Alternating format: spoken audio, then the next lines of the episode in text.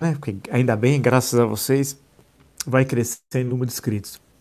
No momento são 514 mil inscritos. Muito obrigado, muito obrigado mesmo. E sempre falo se você gosta do conteúdo do canal, das entrevistas, todos os debates que nós fazemos aqui, a discussão de ideias, pensando sempre o Brasil qualificando as reflexões sobre o Brasil, saindo do panfletarismo, do fanatismo, tão em voga, infelizmente, nesses momentos. Indica um amigo, um amigo. É fácil, blog do Vila, Marco Antônio Vila, fala para ativar as notificações, que é aquele sininho, colocar like no que gostar e utilizar, como vocês muito bem fazem, a página é, dos comentários. Né? E nós também já suplantamos 62 milhões de visualizações. Muito obrigado, muito obrigado mesmo. As entrevistas, sempre lembro, né? Hoje postamos a entrevista excelente do Dr. José Roberto Mendonça de Barros, economista, foi secretário de Política Econômica do Ministério da Fazenda. É, análise, uma, uma, verdadeira aula sobre a economia brasileira, os pontos, as, os problemas, as questões, muitos dados, muitos dados. E, e pegando esse, esse último lustro dessa década que termina agora 31 de janeiro, todos os problemas né, que vive a economia brasileira. Né? Vale a pena. A questão de meio ambiente, fiquem atentos às questões que o doutor Mendonça de Barros falou sobre meio ambiente, sustentabilidade e as exportações brasileiras. Né? Tem muitas questões aí para exploradas né? e muito eh, nessa nossa discussão sobre qual vai ser o caminho do Brasil, inclusive uma questão que eu coloquei também, como é que retornar ao bom caminho do crescimento econômico que nós infelizmente acabamos perdendo, né? Então assista, você, vocês vão gostar. Amanhã, próxima hora do almoço, nós estamos postando com o Murilo Hidalgo do Instituto Paraná Pesquisa. Muito bom, uma reflexão com foco em, em três colégios eleitorais, os maiores do país, na eleição municipal, né? Que será em novembro, excepcionalmente, né? Por causa da pandemia, São Paulo, Rio, BH, né? Nós estamos analisando e questões afeitas ao processo eleitoral municipal. Postaremos por volta do em torno da, da hora do almoço, né? E lembro também que a entrevista anterior que nós postamos de Ciro Gomes já está atingindo 200 mil visualizações, né? Sinal que vocês gostaram, a discussão que parte do, do livro, né? É, que ele escreveu, que estão discutindo um projeto nacional, né? E, e aí foram reflexões que vão tangenciando o livro e questões bem atuais que estão colocadas pela conjuntura. Né? Está também aí no nosso canal. Lembro também que na plataforma www.cursosdovila.com né? Como diria o Roberto Avalone, eu sempre o cito. é, vocês encontram os dois cursos que nós estamos oferecendo: História Política das Constituições Brasileiras, né? E História da Ditadura Militar, né? Ah, e lá tem todas as informações, né? No www.cursosdovila.com.br, ok? Vamos lá. Eu estava passando, claro, por todo o noticiário, há questões assim bem atuais, né? É, que dá um certo ar de normalidade, só aparente, porque nós vamos discutir depois a essência. Vamos primeiro ver a aparência. Né? Dá um certo ar de normalidade, você lê ah, as informações, ele lançou hoje a, tal de Casa Verde e Amarela, que é o Minha Casa Minha Vida, né? o Bolsonaro, com uns números fabulosos, não vai cumprir nada disso daqui. Um milhão de tantas casas, um milhão e seiscentos, que vai fazer não sei o quê, para um milhão e seiscentas famílias vão ser beneficiadas de baixa renda até 2024, pode tirar o da chuva, que isso aqui tudo não vai ocorrer, né? Todos esses dados apresentados, tudo falso. E por quê? Não há dinheiro. É uma questão óbvia. Para você fazer investimentos dessa magnitude, você precisa estar crescendo, a economia precisa estar crescendo. Nós temos o maior baque da história esse ano. E, e, e, o cenário que nos indica o primeiro lustro do próximo século é, extrema, é extremamente decepcionante. Portanto, para fazer tudo isso daqui, o dinheiro precisa vir de algum lugar. Né? E não há dinheiro, a não ser que você fizesse uma, uma reforma tributária, né? reestruturasse é, o pagamento de impostos, colocasse ah, o dedo ali nos privilégios, né? nas renúncias fiscais, 350 bilhões de renúncia fiscal. Claro que é para o andar de cima, para né, grandes empresas, discutir algumas questões importantes, né? E você poderia ter recursos para atingir esses objetivos. Caso contrário, não vai ter. Então, isso daqui é farsa, é só para ganhar é, o holofote durante um, dois, três dias, depois todo mundo esquece. E para dar um ar de normalidade, como se existisse um governo, pois não há um governo. Isso é um ponto central. Nós, é um país desgovernado. Não há, não há um governo. E a, a, questão que se coloca agora é da Renda Brasil, que é o Bolsa Família com outro nome. Então o problema do Bolsonaro é renomear, né? Ele sempre quer chamar uma coisa para o outro nome. Acho que é o vício da relação que ele tem daquele universo miliciano do qual ele é originário, né? É, mas para isso o Paulo Guedes, é, vírgula, o falastrão, né?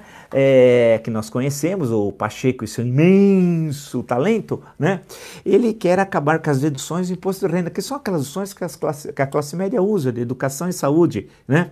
Já paga tanto imposto e você tem essa dedução. Ele quer retirar essa dedução, portanto, a classe média pagará é, mais imposto, tendo em vista que não vai poder realizar essas deduções. E olha quão social é o Paulo Guedes. É uma pessoa ótima, um gênio da raça. Ele diz o seguinte: ele quer acabar com a farmácia popular. A farmácia popular, eh, são 21 milhões de pessoas que são favorecidas pela farmácia popular, né, que você recebe é, cerca de 20 é, é, medicamentos de, gratuitos, né, que para diabetes, asma, doença de Parkinson, hipertensão, glaucoma, etc. Né? E isso tem um efeito importantíssimo para a diminuição de acesso aos hospitais. Inclusive, o presidente da Associação das Farmácias diz o seguinte: quando não se cuida do diabetes e hipertensão, a conta fica maior. Essas duas doenças, por exemplo, dão origem a uma série de agravos e comorbidades que custam muito mais caro ao Brasil. Ele tem toda a razão, toda a razão. Perfeito o que ele está dizendo. Então, Paulo Guedes quer cortar daqui, né, para conseguir ter recursos por tal do Renda Brasil, que vai ser algo em torno de 275 a 300 reais, de acordo com o que diz uh, o, o Mandrião. A questão que se coloca é que cortar o farmácia popular é um absurdo. Então vocês estão vendo como que você está, a história do cobertor de pobre, né? É, né? Cobre a cabeça, cobre o pé, cobre o pé, descobre a cabeça. A situação é muito complicada e não é fazer, eles não eles fingem que tem uma normalidade, que o governo está funcionando, não está funcionando coisa alguma. Isso daqui é para simplesmente para enganar. O que interessa para nós, isso sim para mostrar como não funciona, é que estamos há 101 dias, 101 dias sem ministro da Saúde. 101 dias então, é um, é um negócio assim, se, e como o primeiro caso é, foi no início de fevereiro, meados de fevereiro, nós estamos há seis meses vivendo tudo isso. Nesses seis meses, a maior parte do tempo não tivemos ministro da Saúde. Quer dizer, em plena pandemia no Brasil, né, é, mais da metade do tempo estivemos sem ministro da Saúde. É um negócio assim absurdo. Por isso que não há governo. Eles tentam fingir uma normalidade. Não há governo. Ou seja, na maior pandemia da história do Brasil, né, a maior parte do tempo ela foi detectada no Brasil em fevereiro, o primeiro óbito é no início de março. Né?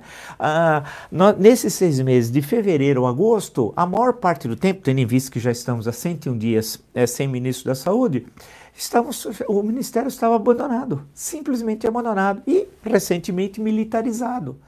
É um verdadeiro absurdo.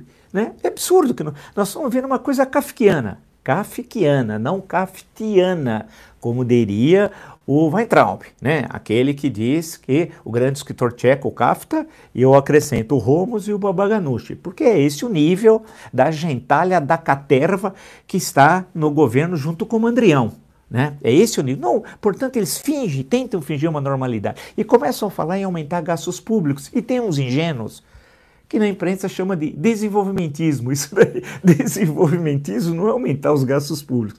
Desenvolvimentismo é uma concepção, é um projeto nacional. Né? Não é simplesmente começar a gastar. Isso aqui é um absurdo. Então, quando eles ficam falando certas coisas, eu falo assim, da onde tiram isso daí?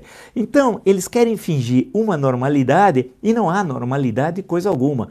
Nós vemos uma situação extremamente anômala, extremamente anômala e muito preocupante uh, para o país. E a questão questão realmente é, que se coloca é o, é o fantasma do Queiroz. Não tem jeito, não tem jeito. O curioso é que, uh, e eu estou citando como fonte o Globo, né? Uh, uh, de acordo com o jornal o Globo, é, e isso agora está em todo lugar, está todo mundo reproduzindo e, e certamente vão, vão, investigar mais. Relatório do COAF registra pagamento de UASF a médico que atendeu Fabrício Queiroz. Linha fina, ex-advogado da família Bolsonaro, pagou R$ 10.200 para o urologista Vladimir Alfer, primeiro médico a atender o ex-assessor no hospital Albert Einstein. Então vamos por partes. Né? O Asif é aquele advogado que, era, que é chamado de anjo. Acessem o site de Veja, www.veja.com.br. Lá vocês encontrarão os áudios da Márcia conversando com uma senhora chamada Ana, que é advogada que trabalhava para o Asif, é, um dos áudios, né? É, lá em Atibaia, o Asif é chamado de anjo, é aquele que mantinha o Queiroz em cárcere privado. Sim, cárcere privado é, o que eles estavam fazendo, e depois controlando a Márcia, né, esposa de Queiroz.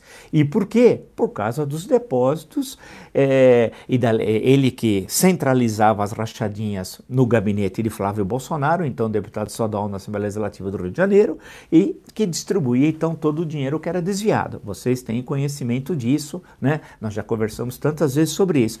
Então o que eles fizeram? Colocaram em cárcere privado, sob controle do anjo. O anjo é aquele que estava negociando em nome, olha quão importante é isso, em nome da JBS, ele teria recebido 9 milhões de reais e estava negociando, não, não se sabe bem o que, é, a, com a PGR, um assunto de interesse da JBS, sem ser formalmente advogado da JBS. Olha que situação estranha. Parece teatro de Unesco, né? Parece, parece que nós somos teatro do absurdo. E foi recebido pelo Aras na PGR a, a, por recomendação de Jair Bolsonaro. Sim, o presidente da República telefonou para ele e disse que o ASF ia lá tratar de assuntos de interesse da JBS. Mas não precisa mais. Só isso já configura crime e crime que, de acordo com a Lei 1079, é um crime de responsabilidade. Né? Portanto, é, você tem a Constituição para isso. E, e esse o Asif, que está envolvido, ele tinha nove procurações da família Bolsonaro, três de Carlos, três de Flávio e três de Jair. Nove procurações para representá-los. E aquele bastante conhecido, né, que disse que primeiro não sabia onde estava o Queiroz, o Queiroz estava na casa dele em Atibaia. Tudo que ele falou foi desmentido, tudo, tudo. E o último é isso aqui, que é gravíssimo. E por quê? Porque ele tinha desmentido, ele disse que não tinha pago conta alguma de Queiroz, não tinha nada com esse assunto. Não. Ele pagou 10.200 mil reais para o urologista do Hospital Albert Einstein. Portanto, eles estavam. Agora, por que ele pagou? É a pergunta. Assim que uma pergunta feita ao Bolsonaro sobre os depósitos de, Fabri... de Queiroz e Márcia nas contas de Michele Bolsonaro, né? E que ele respondeu daquela forma miliciana, né? Eu dou, vou dar uma porrada em você, etc. tal. E ontem voltou a quebrar o decoro outra vez a chamar jornalistas de bundões, linguagem de marginal não de presidente da República. Essa é a linguagem daquela turma com quem ele se relaciona. Adriano, Rony Lessa, Queiroz, né? todo aquele submundo ali do Rio de Janeiro e da região metropolitana, que ele tem ligações muito íntimas há décadas, registro. E é possível dizer que são íntimas, pois, amando de Jair, Flávio contratou como funcionária fantasma a primeira mulher de Adriano durante 10 anos. E não só contratou como assessora fantasma a mulher de Adriano, como a mãe do Adriano, o capitão assassino que foi expulso da PM do Rio de Janeiro. E não é fácil ser expulso da PM do Rio de Janeiro.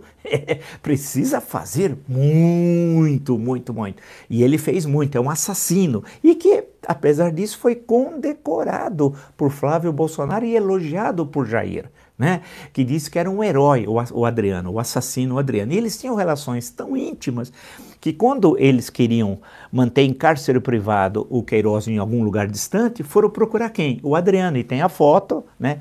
Que está a mãe do Adriano, Márcia e um advogado chamado Boto, que não é o cor-de-rosa, lá do Amazonas, é outro Boto, né?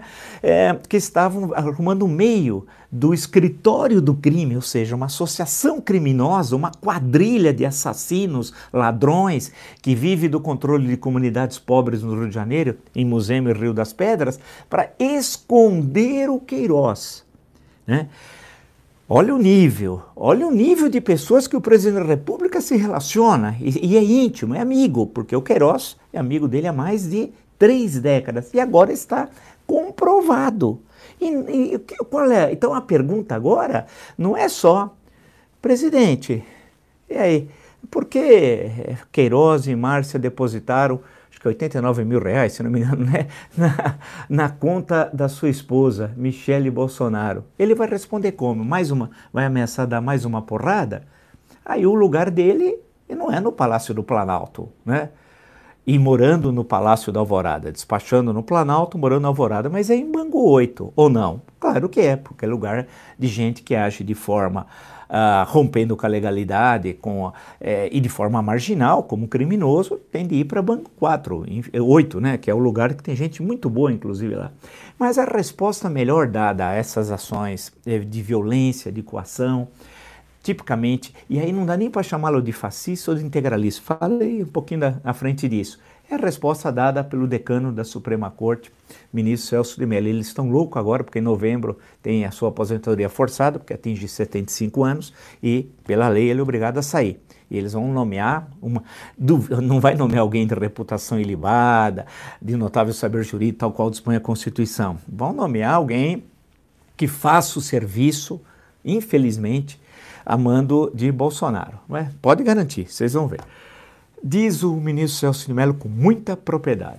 A grosseria de qualquer presidente da República, qualquer que seja vítima de seu gesto incivil, além de constituir censurável falta de compostura imprópria e indigna de quem exerce tão elevado cargo na hierarquia da República, também revela perigoso desapreço e claro desrespeito pela liberdade de informação e de imprensa que representa entre nós um dos mais luminosos signos que caracterizam e inspiram qualquer sociedade civilizada e democrática. Perfeito, eu acho que inclusive tudo que eu falei nesses dias sobre essa questão, o ministro foi muito mais feliz, conciso e claro e, cirúrgico, que é uma expressão que eu gosto muito de usar nos últimos tempos, né? O pessoal cirúrgico, né? Igual narrativa também. Ele foi direto, é isso, é isso constitui falta de compostura. É, em que momento da história do Brasil vocês viram um presidente, um, um, ministro do Supremo ser obrigado, e ele está correto, a dizer ao presidente da República que ele está cometendo uma falta de compostura, que é imprópria e indigna de quem exerce tão elevado cargo é, na hierarquia da República. E é verdade, ele tem toda a razão. Quer dizer, ele não tem compostura. Primeiro, num dia não teve, na, na, na fala da porrada, entre aspas. Né? Depois, falando em, em bundão, que aí vocês vão pegar, não são atletas, vocês morrem. Alguns dizem que estava insinuando até a, a morte de um conhecido jornalista esportivo. Pode ser, não sei, porque ela é uma pessoa tão baixa, tão vulgar, tão rastaquera, uma pessoa lá da, é um, da caterva da caterva da caterva, né? Tá lá embaixo, né? Uh, que é possível também que ele tenha feito isso. Agora, é algo assim absurdo. E, e, esse, ele tenta fingir que há uma normalidade no governo, mas não tem jeito, porque esse espectro continua rondando. Lembra o começo, a primeira frase do Manifesto Comunista, fevereiro de 1848, né? Um espectro ronda Europa, um espectro do comunismo. No caso aqui, né, um espectro ronda Bolsonaro, o espectro de Queiroz. Não adianta, ele tenta ir para um lado, tenta enganar, tenta para o outro, aparece Queiroz. E olha, é incrível porque ele tinha uma indústria, Bolsonaro, de rachadinha no Rio de Janeiro. Uma indústria. Começou com a mulher que comprou um imóvel, puxa virar, com dinheiro vivo, 621 mil reais. Imagina a mala que ela levou, tudo aquilo. Pô, você levar em dinheiro deve ser difícil, né? Não sei. Porque o Rolando Rocha, o, o, o Rocha Loures, né? Aqui em São Paulo, é, que estava lá com 500 mil reais e devolveu 465, ficou com 35 para ele, foram contar, estava faltando 35, aí ele teve depois fazer uma TED devolvidos 35. Eu fico perguntando comigo se 35 não era a comissão dele. Mas tudo bem, segue a vida e ninguém mais fala no Rocha Louros, Rodrigo Rocha Louros. Ninguém mais fala. Passou, tal, todo mundo já esqueceu, né? É, e, tem todas as provas, a filmagem, vocês lembram tudo aquilo, né? A, a senhora do Bolsonaro, do primeiro casamento, porque ele é conservador, é, é aquele pessoal, gente boa, igual a Flor de Lis, eles são amigos, estão todos juntos, né? Todos juntos, tudo gente muito boa, todos em nome de Jesus. Eu estava, inclusive, assistindo a Flor de Lis cantando, minha família é de Jeová, minha família. Imagino que seja de Jeová mesmo. E em cinco meses, deu seis vezes arsênico para o marido. Ela devia amá-lo tal, e não, e, não, e não queria separar porque era uma vergonha para Deus, né? Matar pode, separar não, né? Mas eles são desse esse universo. É difícil para nós é, adentrarmos esse universo e entender as relações desse universo demoníaco. que envolve, que não tem nada de cristianismo aí não, aí são, é bandidagem mesmo, coação sobre as, as pessoas, retirando milhões e milhões de reais e usando aquilo também como instrumento eleitoral. Caberia um estudo, eu estou fazendo um parênteses, de pegar esse universo supostamente religioso, mas são de criminosos, que aí não tem religião coisa alguma, vire flor de lis, e a relação disso com o sistema político. E ver como que os milicianos, que eu já toquei isso em outras lives, controlam também um território, controlam uh, territorialmente, economicamente né, é, e politicamente. Como é, que, como é que se relaciona esse território miliciano com esse território sob o controle de falsos religiosos que na verdade são bandidos, como é a Flor de Lis. Né? Ah, o nome é incrível, a referência francesa, porque o pai gostava muito da monarquia francesa, eu presumo, muito vinculado a Luís XIV, etc. Né? Ah, então, como é que isso, como é que se dá? E eles estabelecem relações. O, os milicianos com essa suposta comunidade religiosa, que de religioso não tem nada. Né? Como é que se estabelece essas relações de aliança? Né? E tudo em nome de Jesus, porque eles cometem crimes, tudo em nome de Jesus. Né? Vale a pena estudar. Nós estamos, é, em, em, termos de, científico, no campo da antropologia política, da sociologia política, né? compreender esse fenômeno que já é de algumas décadas e que vem se agravando e que começa, e aí é o problema maior ainda, a tomar o aparelho de Estado. Essa dá uma boa discussão. Como é que os milicianos, tem exemplo, inclusive, em região metropolitana de São Paulo, hein? Como é que você toma o aparelho de Estado? E como é que esses falsos religiosos, na verdade, são criminosos, tomam o aparelho de Estado, como essa Flor de Lis. Deputada federal, sabe quantos votos? 200 mil. Meu Deus! 200 mil. Eu fiquei passando aqui pela internet, vendo os, o, ela é cantora gospel, eu acho uma maravilha. Aí fiquei vendo ela cantando, as pessoas, vendo o ministério Flor de Lis, vendo toda a história da família. É uma coisa terrível. Como diz a, a a polícia na investigação, acho que o Ministério Público, salvo engano, deve ter usado, um promotor usado essa expressão, não era uma família, mas era uma quadrilha, era uma organização criminosa. Um quinto da família participava de uma espécie de organização criminosa. Né?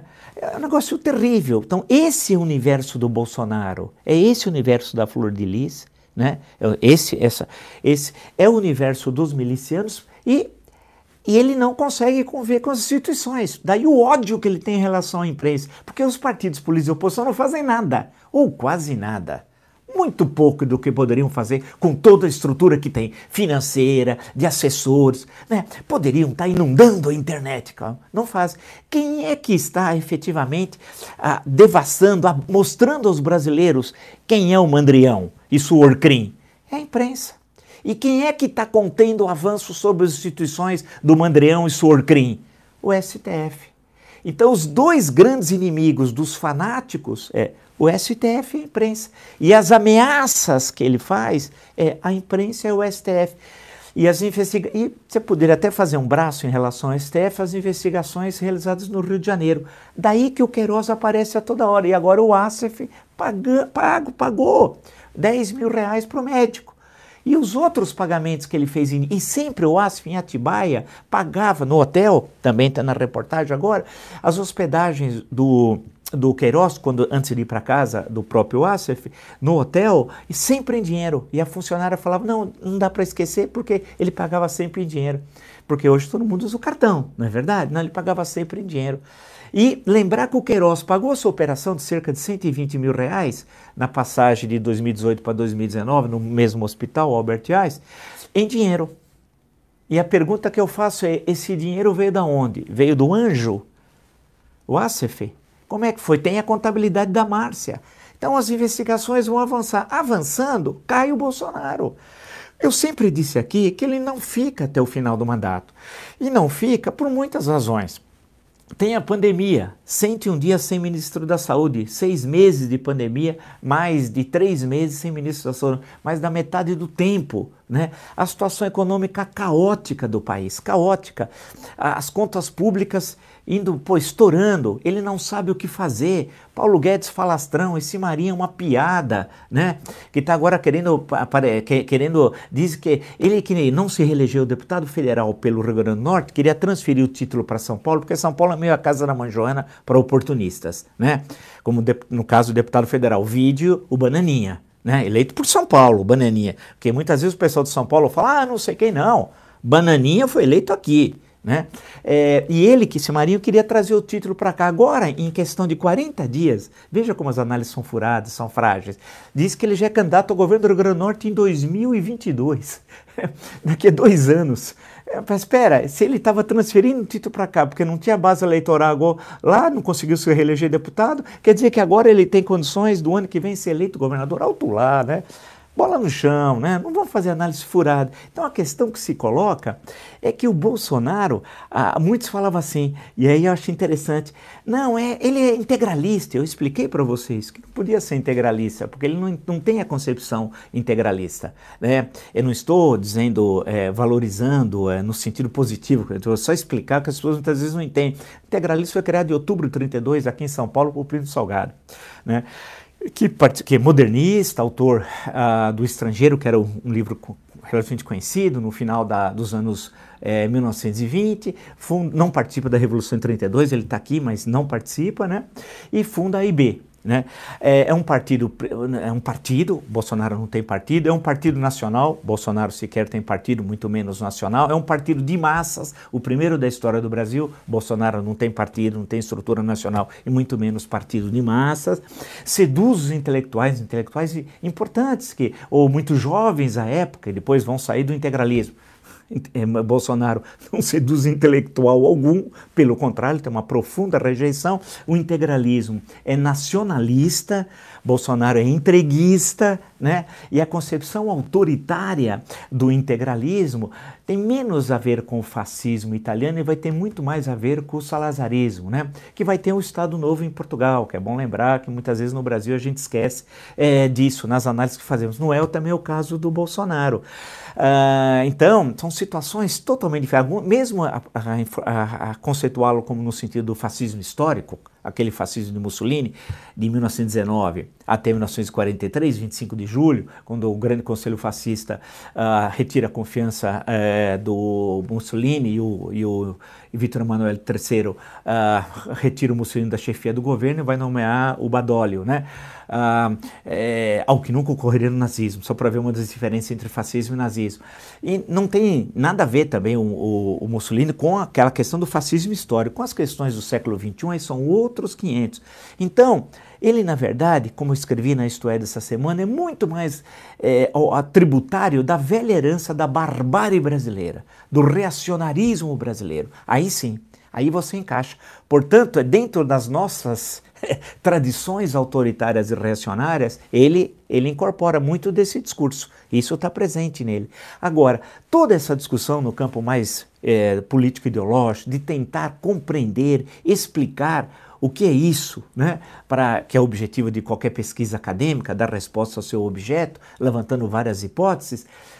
É, é, é, é uma tentativa macro de explicação, mas há uma questão que mostra os pilares de barro dele, de Bolsonaro. Eu não, nem gosto do ismo, bolsonarismo, porque o ismo dá a ideia de movimento, de uma relação orgânica, né? E não há relação orgânica nenhuma, né? Não tem partido, não tem movimento, não tem pensamento, não tem, não tem liderança carismática, não tem nada. Né? Não tem nada. Ah, uma das diferenças entre parênteses entre Plínio Salgado e do, da IB, né? Só Integração Brasileira, e o, e o, e o, e o Falastrão, o Mandrião, uh, o Bolsonaro, um era escritor, que sabia escrever, sabia escrever bem, vale destacar, e o outro não escreve nem tweet. Né? Então, é necessário separar bem uma coisa de outra. Mas há uma questão que precede tudo isso, essa grande explicação que é a relação com o submundo do Rio de Janeiro, com as milícias, com a rachadinha, com o crime, né, com o que há de pior na região metropolitana do Rio de Janeiro e que ele tem envolvimento histórico com tudo aquilo, de defesa de criminosos, né? de dar corda à, à, violência da PM do Rio de Janeiro e todos os crimes que cometeu, e as suas grandes amizades, né? todas elas vinculadas a pessoas do submundo do Rio de Janeiro. E agora mais uma prova com o Asif, que eh, pagou, pagou a mando de quem? Para calar a boca? O Queiroz. Pagou. Né? Mantendo o Queiroz em cárcere privado. Ou seja, é clara a relação né, entre o Asif, Bolsonaro, Queiroz e toda a ação criminosa do Rio de Janeiro. Alguém vai dizer, invocando a Constituição, mas é um fato precedente à posse. Os fatos que eu estou me referindo aqui são posteriores à posse o cárcere privado, toda, toda a coação, a, a, a, o Bolsonaro pedindo para o Aras receber o ASEF e toda a relação que eles continuaram através de terceiros a, ter. Eu falei aqui que o Bolsonaro continuava se comunicando com o Queiroz através de terceiros. Claro que ele não ligava para o Queiroz e nem o Queiroz para ele. E quem era o elo? O ASEF, o anjo. Não tem jeito, Bolsonaro. Lembra-se, você não sabe o que é o Marx, né? Você acha que o Marx é o português, né? M-A-R-Q-U-E-S, né? Que é daquele boteco onde você ia beber lá com o Rony Lessa, com o Adriano, com o Queiroz lá no Rio de Janeiro, né? Jogava pinga pro santo, rabo de galo, né? É, aquela coisa, não, não, é o Marx, o alemão, aquele que morreu em 1883, está enterrado lá em Londres, tal, né? É esse. Ele dizia, é, o livro, o, panfleto, é na verdade muito mais um panfleto, né? O Manifesto Comunista de fevereiro de 48, em Marx e Engels, né? Um espectro ronda Europa, o espectro do comunismo. Para você é possível adaptar e dizer assim, um espectro ronda Bolsonaro, o espectro de Queiroz. Se você Gostou dessa live? Tantas, tantas, tantas, tantas outras no meu canal. E não faltam é, lives, entrevistas. E você está entre os 514 mil inscritos no meu canal. Indica um amigo ou amiga, é fácil. O blog do Vila, Marca Antônio Vila, fala para ativar as notificações, colocar like no que vocês gostaram, né? Usar a página nos comentários, propor, sugerir, né? Tem propostas muito interessantes e tenta atender na medida do possível, que é difícil, né? Conseguir fazer tudo, bater, né? bater o escanteio e fazer o gol de cabeça toda hora é meio complicado, vez ou outra dá para fazer, mas é difícil. Agradeço as mais de 62 milhões de visualizações. Lembro que hoje, das entrevistas, colocamos a do economista, brilhante entrevista, José Roberto Mendonça de Barros.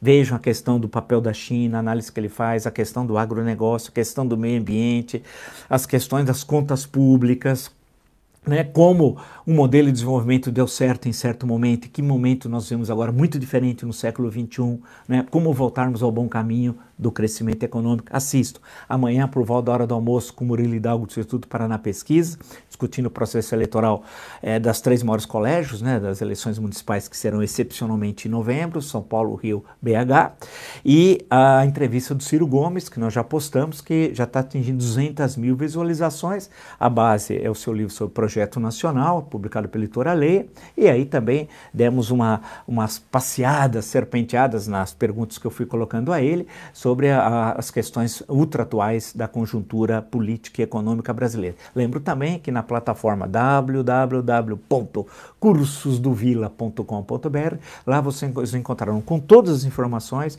os dois cursos que estamos eh, oferecendo: História Política das Constituições Brasileiras e História da Ditadura Militar no Brasil. E antes que eu me esqueça, eu era para ter falado lá no início e, perdão, me esqueci. Um grande jornalista, Washington Novaes, morreu, né? Eu li a notícia. Da... Puxa, aprendi muito. Ele é, provavelmente ter sido o primeiro, ao menos de forma mais orgânica, que colocou a questão do ambiente, do meio ambiente, né? Essas questões de ecologia. Fez, eu assisti eh, reportagens, programas brilhantes que ele fez, brilhantes mesmo. E também já há dois dias, a Xênia. A Xênia foi, para você mais jovem que não, conhece, não conhece, pesquise, não, né, não, era nem Band ainda, era TV Bandeirantes. Ela teve, Xênia Você, um programa que marcou época. Ela foi uma mulher muito corajosa, colocou questões chamadas, grosso modo, do feminismo, durante, era um programa diário, feito ao vivo, uma grande mulher e uma grande perda do Brasil, assim como a de Washington Novaes. Nos encontramos então amanhã. Até.